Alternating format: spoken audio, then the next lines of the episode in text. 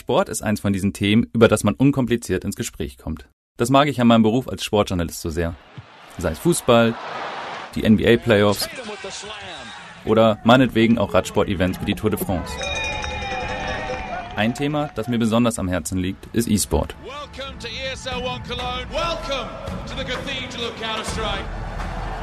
Dann höre ich oft die gleiche Frage. Ist E-Sport eigentlich Sport? Mein Name ist Tim Pommerenke und das hier ist unser neuer Podcast Game Changer. In acht Folgen gehen wir gemeinsam auf eine Reise, um die Welt des E-Sports besser zu verstehen und greifbar zu machen.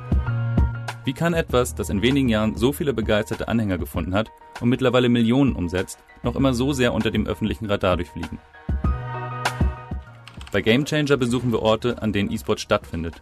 Wir begleiten Spieler in ihrem Alltag und sprechen über ihren Weg zum Profi. Meine Eltern hatten immer gedacht, dass wenn ich so viel spiele, dass es über meine Schule geht. Und damals hatten wir viele Probleme. Wir reden mit denen, die aus LAN-Partys Stadion-Events gemacht haben. Da ist noch meine Mutter, die ist, die ist mit nach Hause gefahren von dieser Veranstaltung. Saßen wir dann am Flughafen. Dann sagte sie so, hey Kinders, ich kann jetzt verstehen, was ihr da macht. Und wenn ich mit Computerspielen aufgewachsen wäre, ich glaube, ich würde mir das auch angucken. So, das war für mich so das Thema, hm, wenn meine Mutter da gucken würde, dann wird das mal ein Zuschauersport. Ne? Wir fragen, wer hat die Macht im E-Sport und wie lässt sich damit eigentlich Geld verdienen? Dadurch, dass wir noch in einer sehr jungen Industrie sind, ist es für Teams gar nicht so leicht, im E-Sports Geld zu verdienen.